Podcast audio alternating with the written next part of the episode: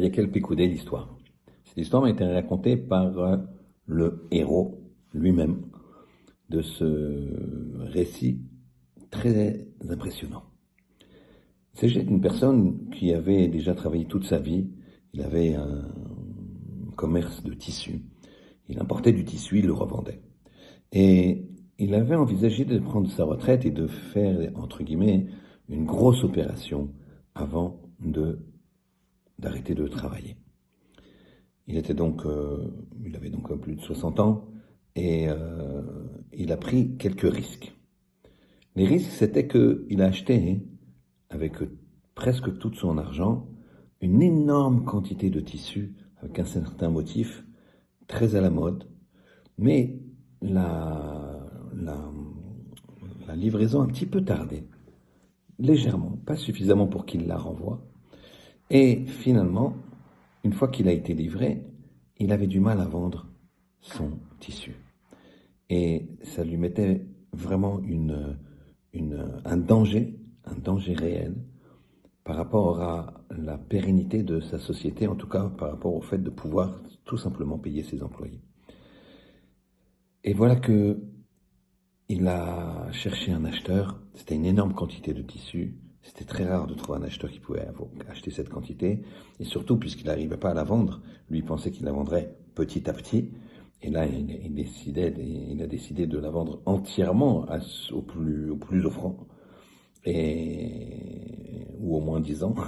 Parce que, évidemment, euh, on lui achetait, euh, entre guillemets, comme on appelle les prix à la casse. Et euh, finalement, il a trouvé quelqu'un. C'est un monsieur d'un pays étranger qui lui a dit, écoutez, j'arrive, je serai vendredi euh, vers 14 heures euh, dans votre entrepôt pour récupérer la marchandise.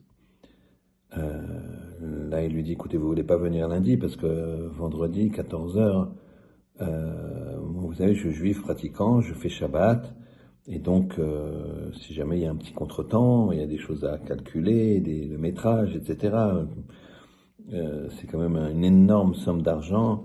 Euh, je souhaiterais plutôt le faire lundi, euh, lundi matin. Il dit ah non, absolument pas. Moi, c'est vendredi, je passe. Je, je, je, prends déjà des risques en achetant, euh, certes, à, à, un très bas prix votre, votre tissu.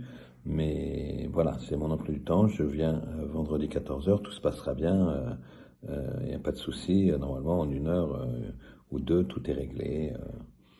Bon, mais je vous préviens, si ça tarde, je serai obligé d'arrêter la négociation tout de suite.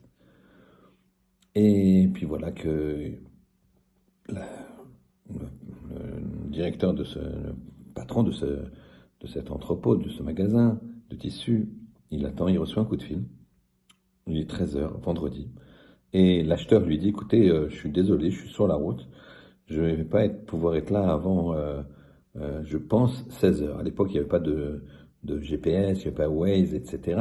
Donc, euh, il lui a annoncé le, un retard euh, approximatif. Finalement, il rappelle encore plus tard et lui dit je ne serai pas là avant euh, telle heure. Et l'heure qu'il lui a dit, c'était une heure qui était juste à l'ashkia, au coucher du soleil. C'est-à-dire coucher du soleil, c'est Shabbat.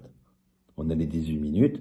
Les 18 minutes, euh, en général, le calendrier de Shabbat, il, euh, le calendrier il donne l'heure d'entrée de Shabbat, l'heure qu'il faut absolument respecter.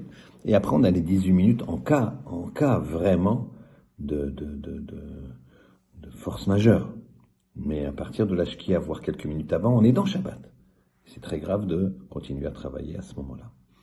Et donc il lui dit, monsieur, ça va pas être possible parce que là, je, je, on est, on est trop, euh, on est trop proche de, de l'entrée de Shabbat. Il dit, mais écoutez, monsieur, je comprends pas. Euh, c'est pas Shabbat.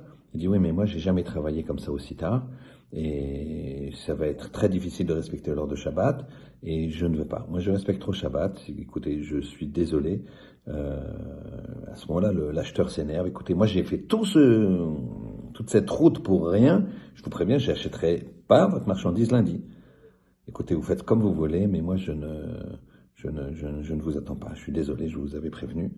Euh, L'acheteur fou de rage lui raccroche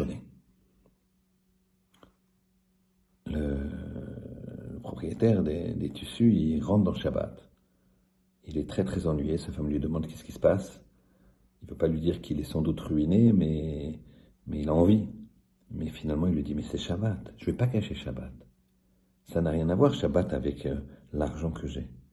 Quelqu'un qui est très très très riche, ou quelqu'un qui n'a pas grand-chose, quand il va à la choule, si les deux ils, sont, ils ont un sentiment extraordinaire de comprendre que Shabbat c'est un parfum d'éternité, ils sont égaux.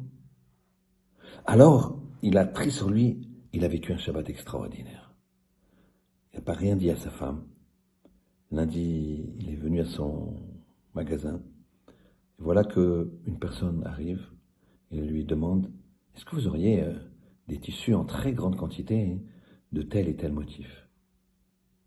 Il parle exactement des motifs qu'il avait du mal à vendre. Euh, oui, j'en ai, pourquoi?